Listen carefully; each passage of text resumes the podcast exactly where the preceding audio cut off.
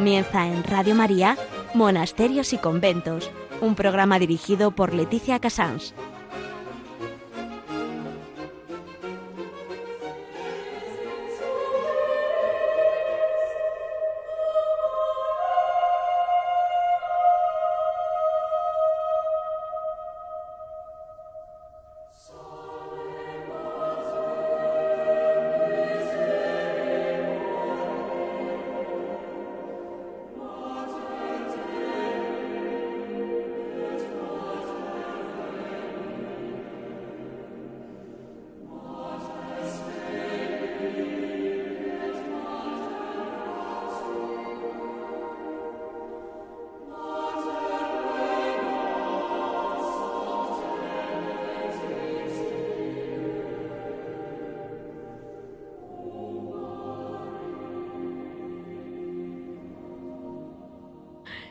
Muy buenos días a todos nuestros oyentes. Son las 11, las 10 en Canarias. Estamos en Radio María y comenzamos Monasterios y Conventos.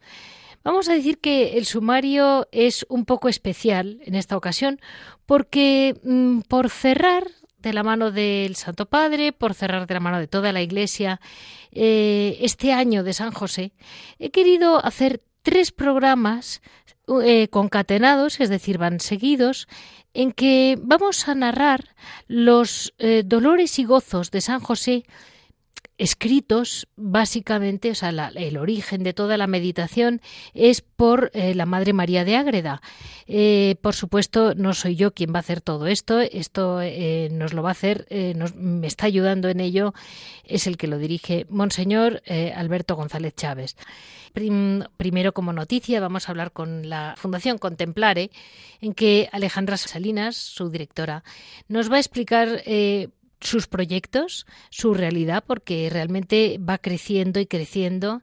Y también, de algún modo, no solo eh, Primero, por dos cosas. Eh, no solamente eh, es la parte de la venta de producto de Navidad, sino que una vez terminada la Navidad tienen muchos otros productos y además tienen el ambicioso producto de involucrar a la gente con los monasterios, cosa que me parece excelente. En historia, vamos a hacer tres programas seguidos, concatenados, por ponerle un nombre, que son los dolores y gozos de San José. Eh, sobre eh, los escritos de la Madre María de Ágreda. Es decir, no es, no es una meditación, sino es edificado sobre el libro que ella escribió, La mística ciudad de Dios, eh, los dolores y gozos de San José, preparándonos para este San José que con tanta ilusión nuestro Santo Padre ha querido que, que celebremos en este año. En Hora et Labora les voy a intentar explicar, pues hay veces que mm, las, la gran obra que deja una, una, monja como pudo ser em, la Madre María de Agreda fue eh, su obra, su mística Ciudad de Dios, que es una, una, un libro, la vida de la Virgen María, casi teológico, es decir, es un libro, un estudio, se puede decir. Em, en Piedras Vivas, Javier Onrubia nos contará pues eh, lo que él quiera y también lo que sepa sobre el tema de San José en los monasterios. Eh, así mm, vamos a, dar paso a las noticias.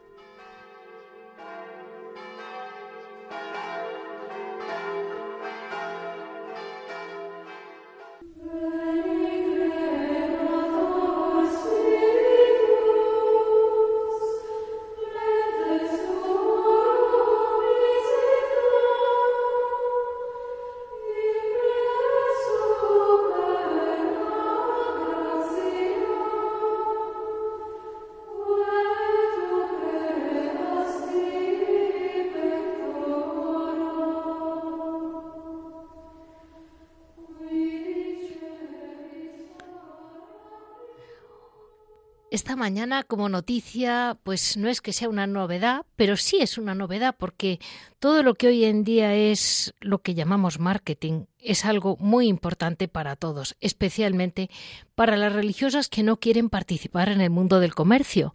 Pero claro, alguien tiene que darlas a conocer, alguien tiene que hacer que mm, su trabajo, ese trabajo que va salvando monasterios y salvando vidas, eh, llegue a la calle y lo conozcamos y lo podamos comprar.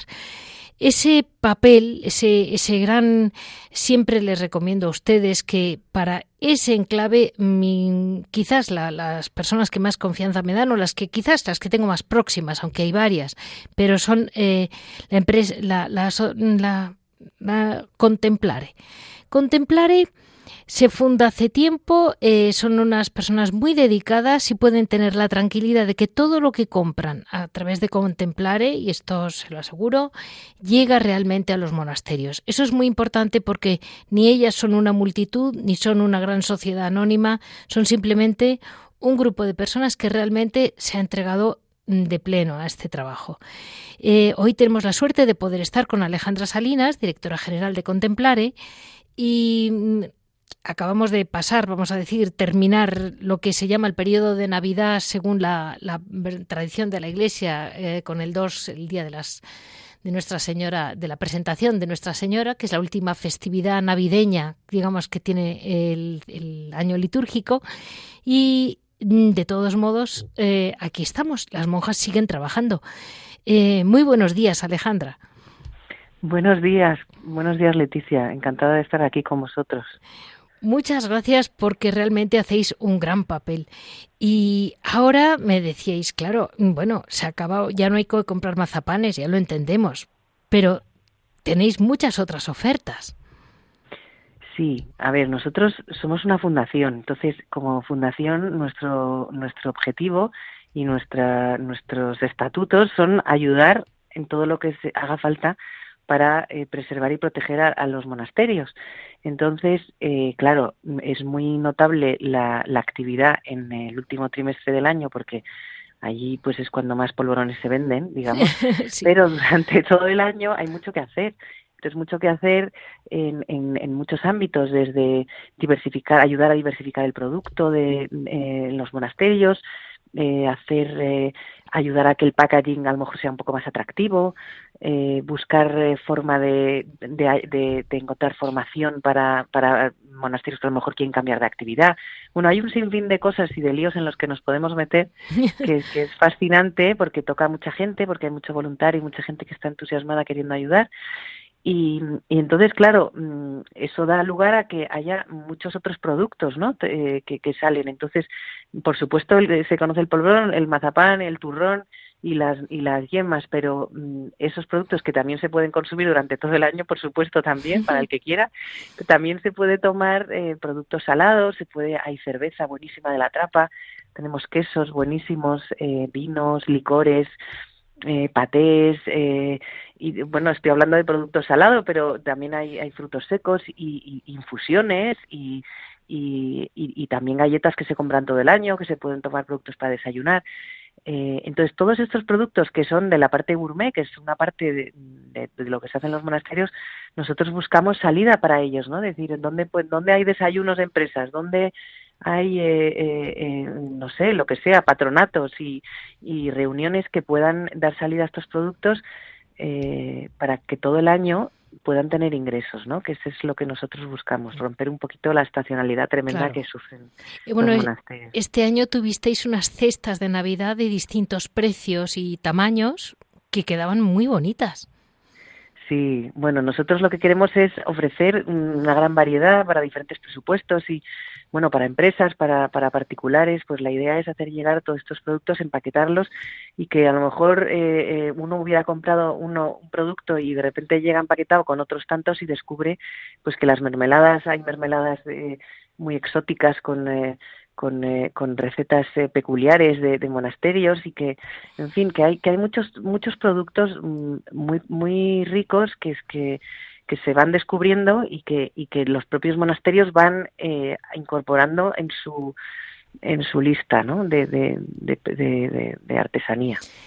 El, la Fundación Contemplare habéis inaugurado hará ya tiempo, pero bueno, no llega un año desde luego, una tienda en Madrid que además les comento a nuestros oyentes que es muy graciosa porque no se han gastado el dinero en hacer un gran edificio ni en grandes alquileres. Han hecho una casita de madera, de estas que mm, yo creo que es casi prefabricada. Sí, totalmente prefabricada. Eh, y es monísima porque es como muy estética, muy, muy acogedora en, en, bueno, pues en un jardincito con piedrecitas para que allí no haya grandes praderas que mantener. Y, y al mismo tiempo es acogedor el rincón. Eh, eh, yo estuve allí el día de la inauguración, fue muy, muy bonito, la verdad, y es muy emocionante ver cómo mm, con poca cosa se pueden hacer cosas que están muy bien y muy como muy encajado con la con la austeridad de las monjas, ¿no? Eso es. Nosotros mm, siempre hemos pensado que era importante eh, estar a pie de calle, porque la gente que viene, primero, mm, bueno, por nuestros objetivos, doble objetivo. Uno, de ayudar a los monasterios y por, lo tanto tener el producto aquí y, ofrecer una gran variedad de producto, eh, pero también para eh, dar a conocer la vida contemplativa, ¿no? Entonces, para ofrecer producto y venderlo de cara a la, a la, sostenibilidad de los monasterios, pero también para que la gente que está a pie de calle pueda entrar aquí. Y entonces nos, nos nos, eh, nos gustaba mucho la idea de pensar que podíamos ser como un poco la antesala de un monasterio. Y entonces descubrimos esta casita de madera que es prefabricada, que, que, que, está, eh, eh, que está producida en Letonia, de madera, y entonces nos recordaba mucho a las celdas de, de algún monasterio moderno que los que se construyen ahora se construyen pues así de forma sostenible con producto no con, con materia prima muy muy muy básica que lo de hoy pues es la madera.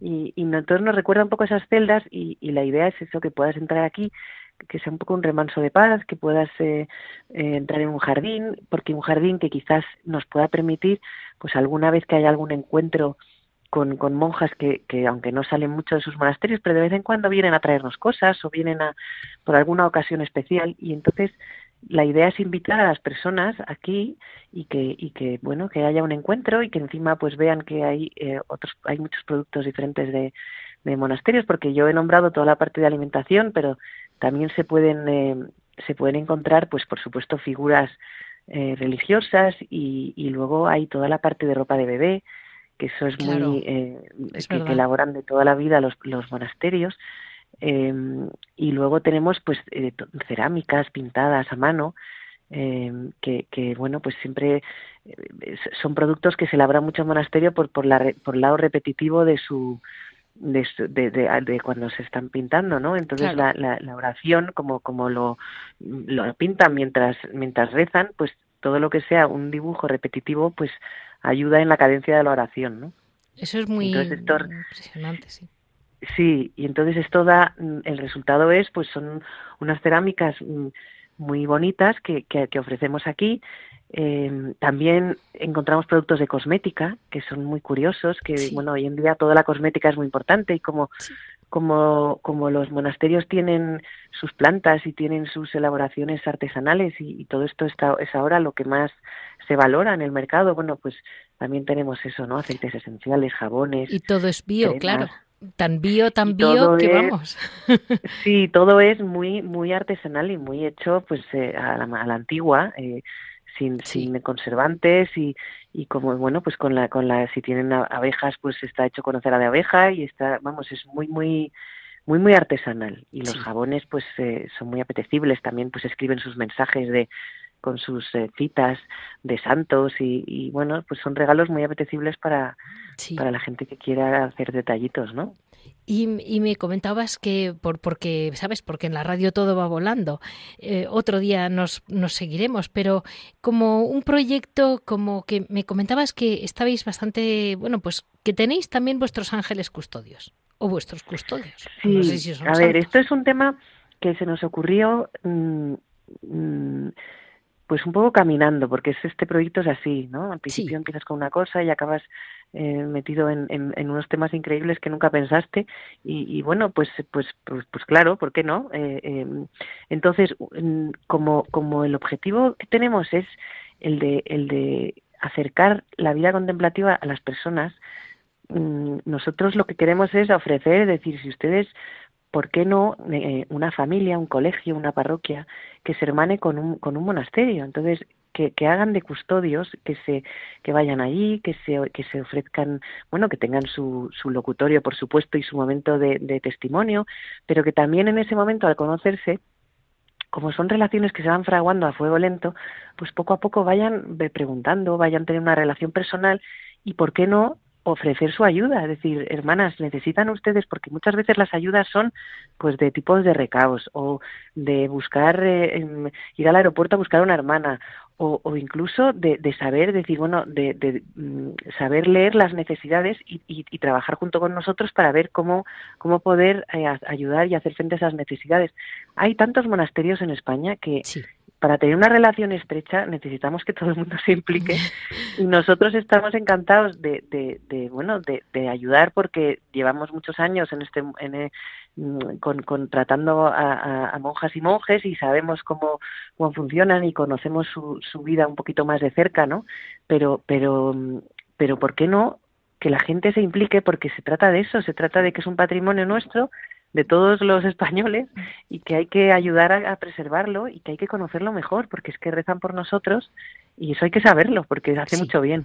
Y aquí podemos confirmar que así ha funcionado durante muchísimos siglos, porque durante siglos había familias que estaban vinculadas por algún motivo, ya sea por haber nacido en la región, por tener familia, por tener una hija de tal convento, que tenían una relación con el convento y siempre tenían como dos o tres familias que eran su su clavo ardiendo cuando tenían un problema. Y, es maravilloso que hoy en día la busquéis porque no existen. O sea, bueno, o, han ido desapareciendo. Sí, se ha perdido la costumbre. Entonces, ¿por qué no a través de porque la gente a veces está muy temerosa, ¿no? Pero entonces si voy a un monasterio, ¿qué hago? Y bueno, pues quizás nosotros podemos facilitar ese primer encuentro y luego ya que sea lo que Dios quiera, ¿no? Que cada uno tenga su relación y que, que, que, pueda pedirle oraciones a las monjas personalmente, que es que eso hace mucho bien también. Sí. Y, y las monjas y los monjes lo agradecen mucho, es decir, gracias por, por esta intención que me estás pidiendo, porque nosotros, una monja me decía una vez, nosotros rezamos de todas maneras, pero si nos dan algo concreto, nos facilita mucho y lo agradecemos mucho. Digo, bueno, pues es que,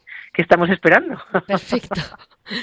Pues muchísimas gracias, Alejandra. Así dejamos a la Fundación Contemplare, que no la dejamos, que seguimos de la mano con ellos. Podemos considerar que esta es una de sus voces en la radio y ellos luchan y luchan y luchan y la verdad es que están consiguiendo día a día cada vez más un mensaje también espiritual, como hemos visto, para involucrar a la gente, que eso es maravilloso. Es un conjunto que realmente como fundación mm, merece pues tenerla en cuenta.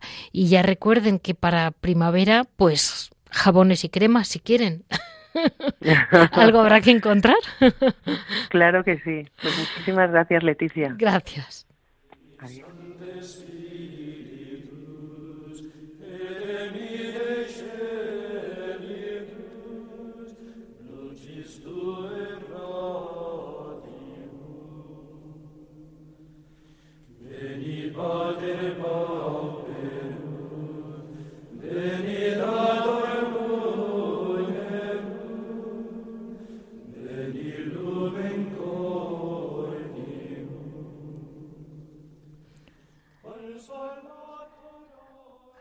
Como les comentaba, em, escuché la primera vez que escuché eh, los dolores y gozos de San José, eh, comentados por, por Monseñor Alberto González Chávez, me impactó. Me impactó, eh, cogí el libro, cogí La mística ciudad de Dios, que muchas veces me ha acompañado para elevar la figura de Nuestra Señora, para conocer mejor a Nuestra Señora. Y mirándola, eh, pues fue cuando dije, indudablemente, mm, esto lo tienen que oír nuestros oyentes, porque mm, no es fácil, es difícil eh, resumirlo, es difícil actualizarlo, pero sin embargo, mm, ahí está eh, explica con mucho detalle las visiones que ella tuvo. Por supuesto, eh, las visiones que ella tuvo de todo este libro es absolutamente, no es, no es un dogma de fe, es simplemente, bueno, pues unas como pueden ser las visiones de Santa Brígida o las de Santa Catalina, es decir, eh, pero ella escribió la vida de la Virgen María. Fue un libro muy polémico, que poco a poco va siendo cada vez menos polémico porque los siglos le van dando la razón. Y así vamos a dar paso a este mini estudio de San José a través del, escrito de la Madre Agreda eh, en, estos tres programas.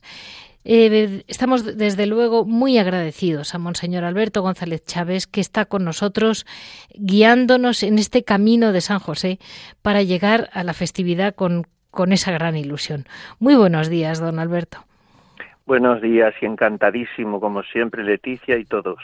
Bueno, muchas gracias porque realmente es difícil. O sea, usted ha hecho una parte importantísima, que es saber trasladar aquellas palabras del siglo XVII a, a, una, a una meditación. Y, aquí estamos ahora a ver cómo conseguimos telegrafiarla en la radio.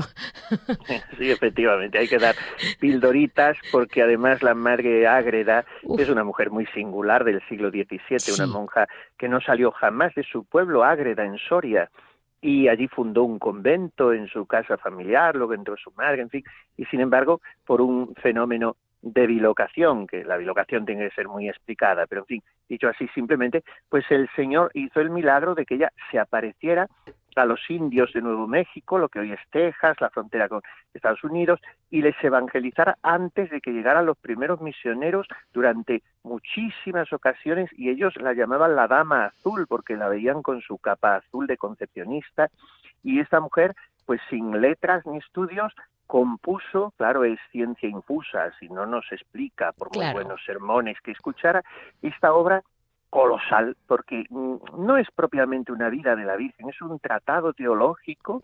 Ella toma toma pie para el título de ese salmo que dice el Señor la ha fundado sobre el monte santo y todas mis fuentes están en ti. O sea, María es la ciudad de Dios. Y entonces durante los dos primeros libros, la María de Jesús de Agreda hace un tratado impresionante partiendo del Génesis y del Apocalipsis sobre todo y sustentando lo que entonces no era dogma, pero ella como franciscana, claro, defiende la Inmaculada Concepción y luego ya se adentra por los vericuetos mm, episódicos que no están en el Evangelio de la vida de la Virgen y nos ofrece unas composiciones del lugar deliciosas, aunque un poquito exageradas porque es un barroco ya tardío y un poco pleonástico. A mí me gustaría que alguien tomara la vida, la, mística ciudad de Dios y respetando totalmente su lenguaje y todo, pero la redujese a la cuarta parte, porque a veces asusta su extensión, tiene ocho libros y es muy repetitiva y hay que saber superar eso y superar también todos los aspectos de visiones para ir a lo nuclear, que es como ella nos presenta el alma de María y por tanto nos presenta, claro, como no puede ser de otra manera, a San José. Claro. Pues entonces empezamos hoy este, este, estos tres programas en que hablamos de los dolores y gozos, que parecía una, una mm, devoción un poco perdida y a mí me da mucha pena que se pueda perder. Y con este auge que ha querido este año el Papa que demos a la, devoción a San José, pues sin duda ahí está. Eh, entonces vamos a intentar hacer eh, hoy como dos, eh, dos y dos, digamos. Hoy serían el primer dolor y gozo, el segundo dolor y segundo gozo. así, basándome un poco en, en el resumen suyo, eh, comenta muy bien cómo el primer gran dolor de San José, bueno, así es como, como se, tradicionalmente se ha dicho, ¿no? Es cuando estaba dispuesto a repudiar a su inmaculada esposa. Esa era como su angustia. Y su alegría cuando el arcángel le reveló el sublime misterio de la encarnación. Eso, mm, explicado por la madre, eh, digamos que tiene varios puntos, ¿no? Mm, eh, San José comprende que su esposa, dice muy gracioso el libro, lo, comenta, está, está preñada y él no tiene parte en ello. Así es como lo dice con esas delicadezas. Efectivamente, ese, es, el, ese es el, el título del capítulo primero del libro cuarto, que es donde empieza a hablar de los recelos de San José. Ella dice suavemente, ¿eh? los recelos, recelos digamos es una sospecha en tono menor, y no habla tanto de dudas, como solemos decir, las dudas. A mí me gusta más hablar de las luchas interiores de San José. Y habla con ese castellano tan delicioso, ¿no? Eh, que conoce el Santo José el preñado de su esposa María, o sea, el embarazo, la gravidez, y entra en grande cuidado sabiendo que en él no tenía parte. Ese es el primer dolor. Y la Madre Agreda se coloca en el surco de aquellos padres de la Iglesia San Agustín, por ejemplo, San Jerónimo, y luego recoge la antorcha, por ejemplo, San Francisco de Sales, que dicen, No, no, San José no quería repudiar a la Virgen, no quería, eh, mm, mm, digamos, no era una cosa negativa porque él estuviera atenazado por las dudas, sino que mm, se detenía reverente ante algo que él no conocía porque le superaba, ¿no? Esto es la, eh, digamos, la, la idea fundamental que la Madre Ágreda recoge y presenta. Y entonces San José aparece siempre como una figura pues llena de discreción, de elegancia, que suspende el juicio, que no se precipita, que se dirige con mucha delicadeza a María, sabiendo mm, que hay algo que él no puede entender, pero ya el cielo lo resolverá. Ahora, en medio de todo, está sufriendo tremendamente, claro. Claro. Hasta que efectivamente el cielo, por la oración de María, entra en escena y le aclara todo a San José. Esto lo desarrolla la Margarita en cuatro capítulos que son como una novelita apasionante. Eh, porque, y donde además ella, como que escribe muy bien, pues perfila de mano maestra la personalidad, que es lo, lo bonito de un escritor y de un novelista casi en este caso, ¿no? Sí. Ella nos, nos transmite el carácter, el carácter de los personajes, más que los hechos, que también los pinta como un encanto especial, pero mm, nos podemos hacer idea muy bien de cómo era el modo de proceder de María y José, el respeto que se tenían, la, la parsimonia y el saber esperar ante la voluntad de Dios, en fin, no me detengo en reproducir tantas frases que, como digo, son cuatro capítulos muy largos, pero es muy bonito ver a José postrado ante María pidiéndole como perdón eh, por haber recelado un poco después que el cielo se lo aclara, y al principio María rezando a los ángeles para que vengan a consolar a José. Y bueno, queda muy patente hasta dónde se puede sufrir y hasta dónde el salir el sol radiante puede despejar los nubarrones de esas luchas, de esos recelos, de esa incertidumbre, de ese no saber qué es lo que está pasando, que nos sucede tantas veces en la vida y nos perturba, nos inquieta, hace que nos precipitemos, que emitemos, emitamos juicios temerarios. No, no, en el caso de ellos dos, todo es paz y dejar a Dios ser Dios. Esto es lo bonito que nos presenta la Madre Agreda de, alguna manera, eh, usted comentaba, hay un, hay un punto ahí que me llama la atención dentro de todo el desarrollo, como usted dice, casi imposible de resumir, pero hay un momento en que se muestra cómo María ni le explicó ni le habló y él tampoco. Entonces los dos, digamos, ninguno de los dos habló de más, ninguno de los dos se desahogó, sino que con paciencia y prudencia no se desahogaron, sino que se pusieron en manos de Dios. Efectivamente, además lo que aumentan los dos cuando cuando mm, se quedan cortos en hablar, digamos así, se quedan largos en rezar. O sea, dice José determina dejar a su esposa y hace oración sobre ello.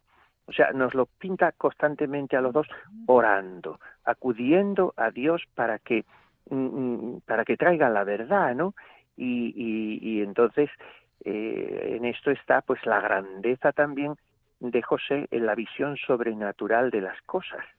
Y en esto pues también lo, lo presenta la Madre Agreda como un modelo de oración, de oración que en medio del sufrimiento puede ser al mismo tiempo una oración sangrante, pero una oración que llene el corazón de paz. Y, y este es José.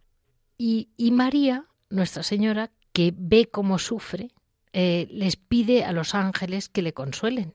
Y ella, pues como reina de los ángeles, menciona el libro, ¿no? Pues claro, mm, se lo pidió y le escucharon, claro. Efectivamente, es que María, en toda esta obra, también están omnipresentes los ángeles. Qué curioso. Y siempre se presenta un cortejo pues increíblemente numeroso de ángeles acompañando a la Virgen.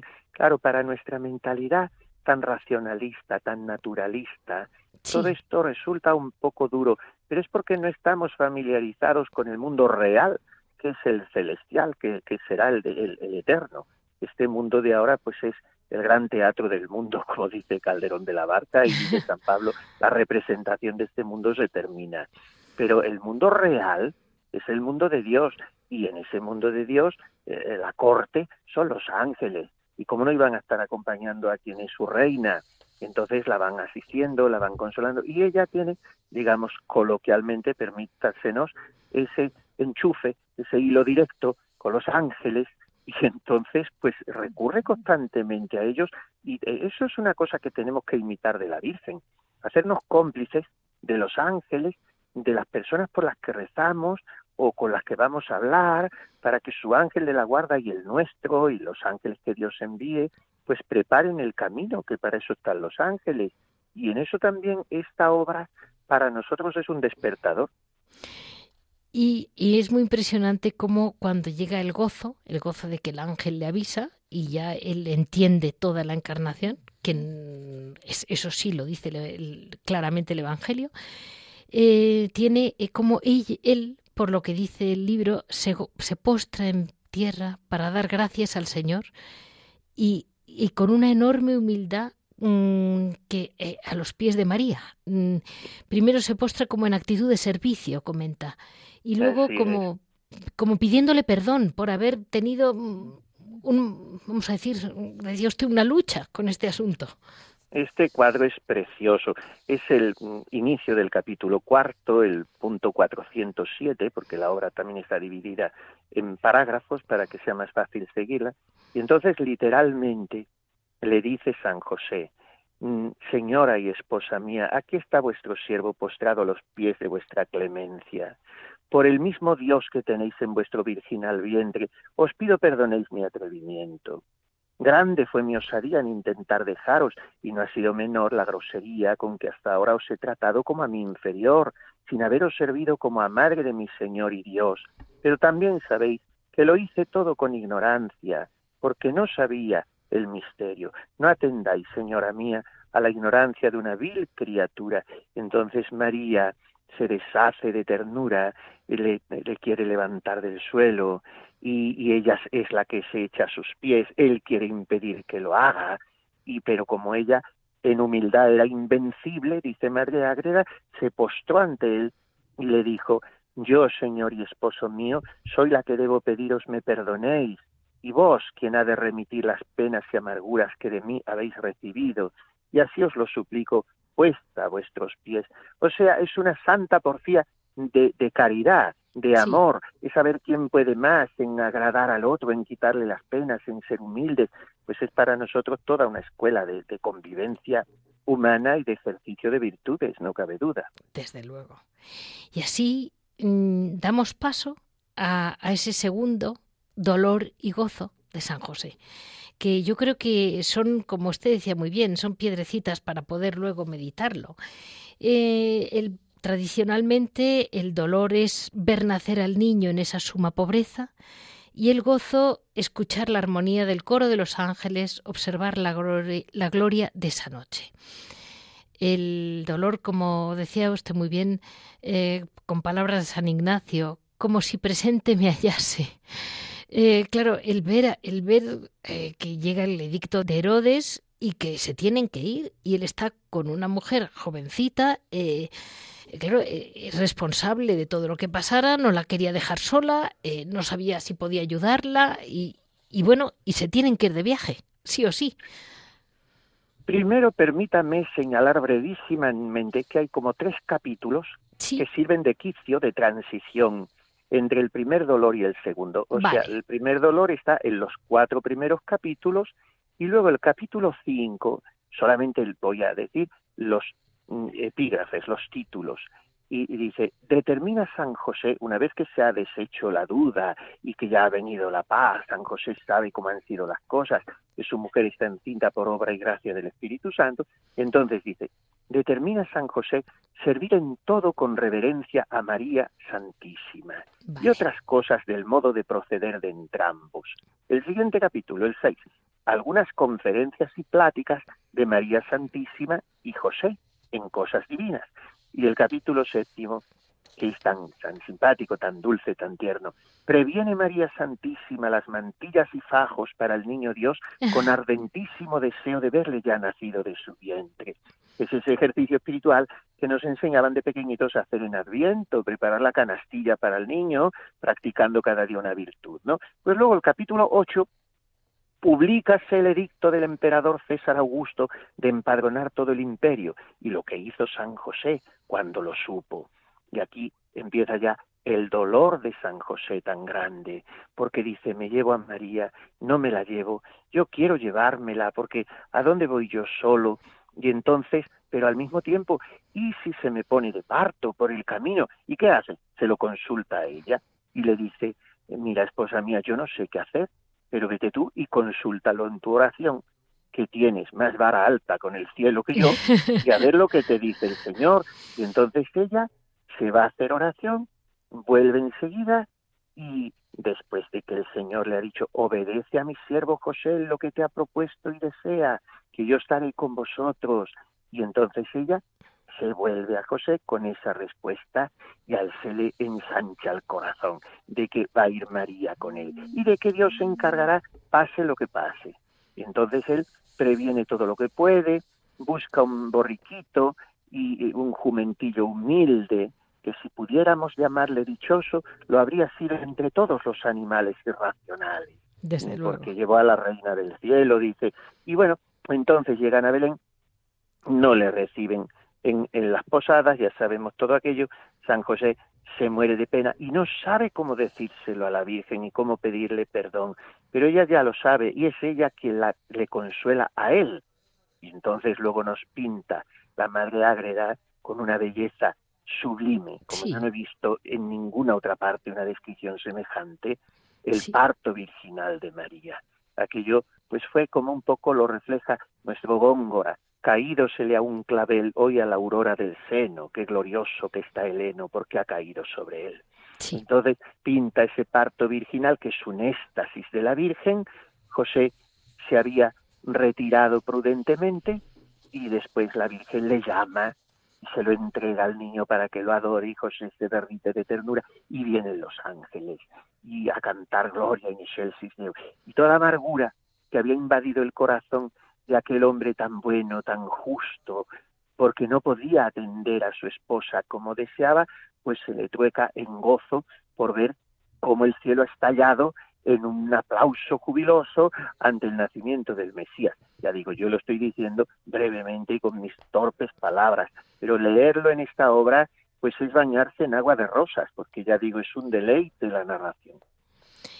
Y es muy impresionante cómo mm, eh, ella, con qué serenidad y con qué paz siempre le dio a él alegría, se causa nuestra Letitia que usted comenta, esa sobrena, digamos, esa, esa paz que no pierde nunca, en ningún momento, con casa sin casa, donde tener el niño sin tener el niño, y en ningún momento pierde la serenidad por el libro, ¿no? Por lo que entendemos.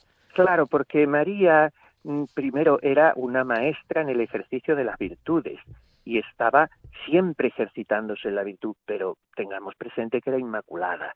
Al no tener pecado original, no tenía desorden en sus pasiones. ¿Por qué nos turbamos nosotros? ¿Por qué nos airamos? ¿Por qué nos enfadamos? Pues porque la, el apetito irascible y concupiscible siempre nos están empujando a donde no debemos y tenemos estos vaivenes de los estados de ánimo y estallidos. En María eso no es pensable, porque al ser inmaculada todo era equilibrio, todas sus operaciones estaban en armonía, ella eh, tenía la integridad, o sea, las pasiones sometidas a la razón y la razón sometida a la fe. Y bueno, José no era inmaculado, pero estaba confirmado en gracia también, y por tanto era un hombre cuyo carácter pues era como un lago en calma, que siempre hacía lo que tenía que hacer, que esa es la virtud de la prudencia. Y bueno, pues María por eso es consolatrix afflictorum y por eso es Regina Pacis. Nos da la paz y el consuelo porque ella pues no puede transmitir más que paz y con José hacía esto. Por eso pensar en la relación de María y José, primero es un modelo para cualquier matrimonio, es un modelo para toda relación humana, porque a veces lo que hacemos es proporcionarnos unos a otros pesares, preocupaciones, inquietudes, y hay que mm, mm, tranquilizarse, transmitirse paz, alegría. La vida sería más sencilla y más bonita, desde luego, si mirásemos más a María y José y les imitáramos más. Sí, desde luego. Pues muchísimas gracias, Monseñor Alberto González Chávez. Está con nosotros enriqueciendo mucho. Eh, bueno, he decidido que era una, una visión poco corriente, difícil para hoy en día, pero por otro lado creo que puede ayudar a muchas almas a entender mejor la figura de San José para este año. Y me ha hecho mucha ilusión. Muchísimas gracias por poder colaborar con nosotros y seguiremos con los siguientes dolores y gozos. Gracias a ustedes siempre. Yo recomiendo mucho leer la mística ciudad de Dios, pero no de principio a fin, porque puede, puede atorar un poco, como se dice en mi tierra, sino ir a buscar el capítulo correspondiente al misterio que se celebre. Por eso yo en mi canal de YouTube decidí hacer esa, esa, ese resumen y meter muchísimos capítulos en varias conferencias cortitas, porque a veces pues es mejor transmitirlo así. Pero que, la gente se acerque, porque solamente a nivel literario es una joya esta obra. Pero como digo, bueno, quien pueda, adelante. Pero leerla de principio a fin quizá se haga un poco gravoso. Y sin embargo, buscar el capítulo y detenerse en él, pues puede ser una ocupación pues encantadora.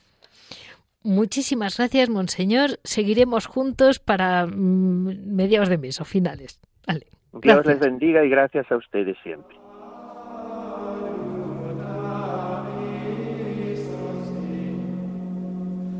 Shame.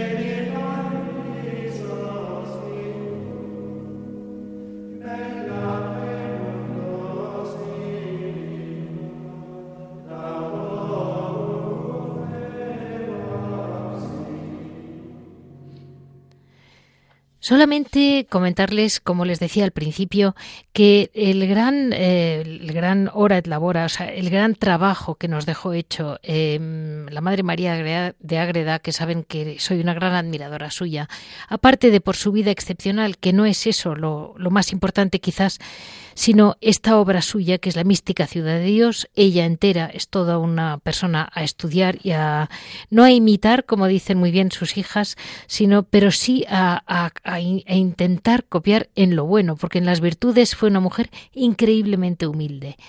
Eh, el libro eh, en que está basado todo el estudio de San José es La mística ciudad de Dios, como ha dicho muy bien Monseñor Alberto, y sepan ustedes que siempre es ilusionante saber que el monasterio del, de Ágreda sigue vivo, que la Madre Vianney está ahí, que es una comunidad mm, viva, eh, que vive mm, profundamente todas las virtudes eh, de la o intenta vivir las virtudes de la, de la Madre Agreda y además de alguna, de alguna manera les afecta mucho porque llegan peregrinos, imagínense, en medio de Ágreda, en Soria, eh, vienen de Estados Unidos, vienen de México, por devoción a la Madre Ágreda, con lo cual han tenido que estudiar y el último libro que se ha escrito, en el próximo capítulo se lo explicaré con detalle y yo creo que la Madre podrá hablar conmigo también, eh, porque realmente es un libro que explica la vida de ella, pero en palabras de este siglo. Así se lo dejamos y muchísimas gracias. Vamos a dar paso a mm, Javier Onrubia.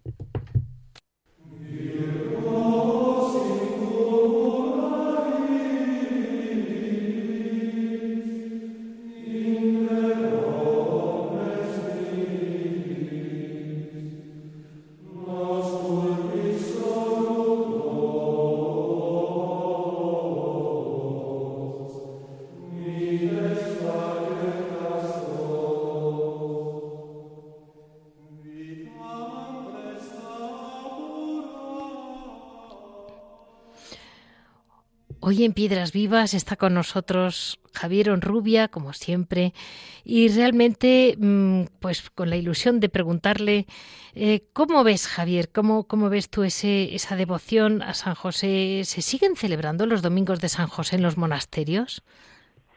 Buenos días, lo primero. Sí, tienes razón.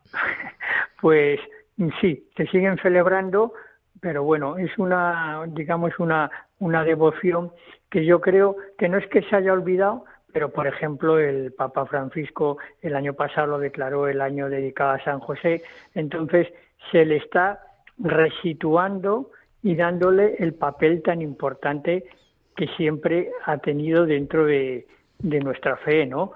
Sido un personaje, como se sabe tan poquito de él, eh, aparece tampoco en el Evangelio, ¿no? Pues cada lugar a muchas fantasías, a muchas imágenes un poco que yo imagino que no se corresponden con la realidad. Entonces, en los monasterios, por supuesto, sigue estando esa gran devoción a San José y sobre todo en el Carmelo, como tú ya conoces, ¿no? En el Carmelo ya decía Santa Teresa que ya tenía la experiencia de que no había cosa que le hubiese pedido a San José que no se lo hubiese concedido, ¿no? Entonces, dentro del Carmelo hay una, hay una gran devoción. Por ejemplo, los eremitas camaldulenses lo tienen como patrón principal también, a San José. Ah, sí. Y hay una, hay una oración muy bonita a San José pidiendo que mande vocaciones y conserve las que hay, por ejemplo. Vale. O sea, eh, sí, hay mucha, sigue, sigue, sigue habiendo mucha, mucha devoción. Lo que pasa que ahora yo creo que se le presenta de una manera más global, por así decirlo, ¿no? El, el, el que educa, el que educa a Jesús niño, el esposo de María, el carpintero trabajador, o sea, hay un, hay una imagen que yo creo que nos acerca más a San José, lo hace más humano porque realmente es que era muy humano.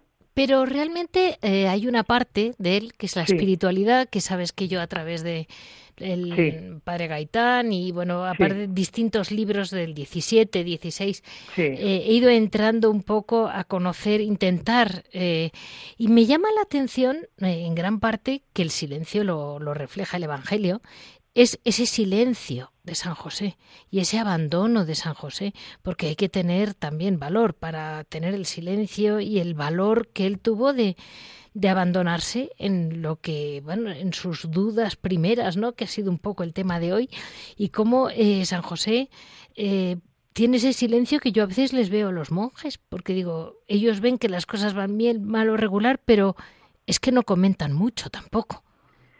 Bueno, ahí entramos ya, yo creo que son palabras mayores. El prototipo de, de José como hombre que se abandona en los brazos de Dios, que acepta la voluntad de Dios y que dice, nunca mejor dicho, que sea lo que Dios quiera, es San José. San José nos da una lección de esa fe del carbonero, esa fe de ojos cerrados, de decir, si el ángel me ha comunicado esto, el mensajero de Dios me ha comunicado esto, tiene que ser por algo. Entonces, ¿yo quién soy para discutir ni ponerme aquí a elucubrar y a decir esto quiere decir esto? No, no, pues voy a esperar. Entonces, él, él se entrega, se abandona a los brazos de Dios y dice, vamos a, ver qué es lo que me viene. ¿No? Entonces, eso es una, esa es una primera lección. Hablabas tú del silencio. Claro que sí, porque muchas veces nos referimos al silencio como la ausencia de ruidos, ¿no? La ausencia de ruidos exteriores. Es decir, pues bueno, yo no puedo estar en Madrid, los coches, los gritos, la gente como habla, todos los ruidos, todos los ruidos que hay, me voy al campo. Sí, eso está muy bien. Esa es una primera parte del silencio. O sea, huir ese silencio, porque como me decían a mí en los escolapios donde estudié en el colegio, eh, tienes que estar sintonizando la emisora para oír lo que quiere Dios de ti. Entonces, si hay ruidos que son más fuertes que esa emisora, nunca los vas a oír. Entonces, tiene que haber ese silencio exterior. Pero también tiene que haber, que es muy importante y yo creo que a veces se nos olvida, pasa desapercibido, que a mí me parece que un genuino representante de San José es el silencio interior. Sí. Ese silencio, ¿no? Nuestra querida Santa Teresa hablaba de la imaginación como la loca de la casa, ¿no? Ese silencio muchas veces vemos a alguien que no habla, recogido, y decimos, está en silencio. Bueno, no sabemos lo que bulle por su cabeza, puede estar pensando 50.000 cosas y no está en silencio verdadero. Aparentemente sí, pero internamente no. Entonces, San José para mí es la imagen de ese silencio interior que calla para oír a Dios, que calla que espera para ver lo que le traen los acontecimientos y para aceptar la voluntad de Dios. Ese silencio recogido de ver, de estar expectante, de estar contemplando lo que va a pasar, lo que está pasando, pues entonces él lo, lo, expresa muy bien, ¿no? Con pocas palabras. Según lo que sacamos del Evangelio, era callado, de pocas palabras y que estaba y que estaba ahí siempre donde se le necesitaba.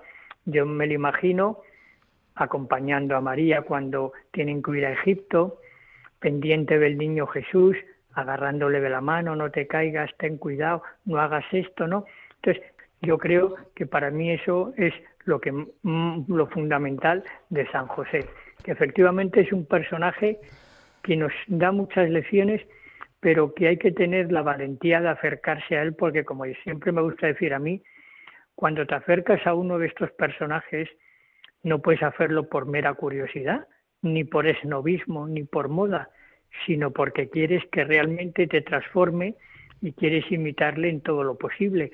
Entonces, eso muchas veces nos cuesta, ¿no? O sea, no es decir, pues voy a rezarle a San José un Padre Nuestro.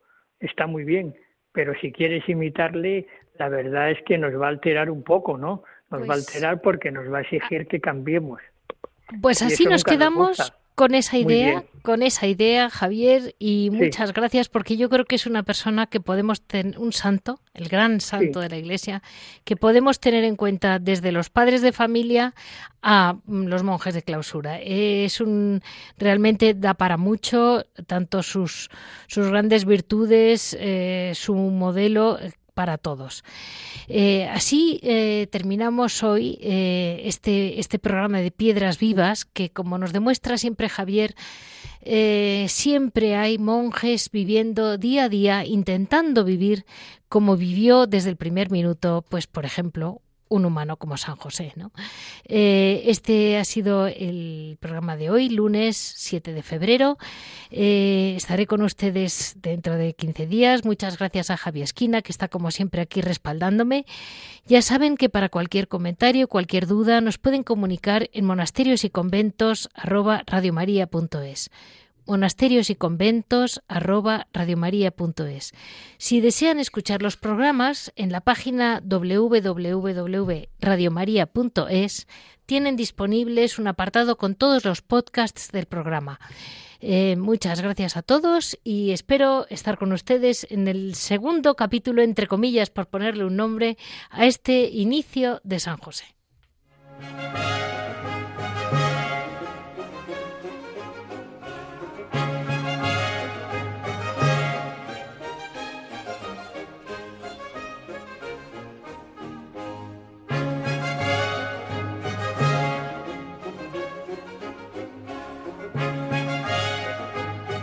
Han escuchado Monasterios y Conventos, un programa dirigido por Leticia Casans.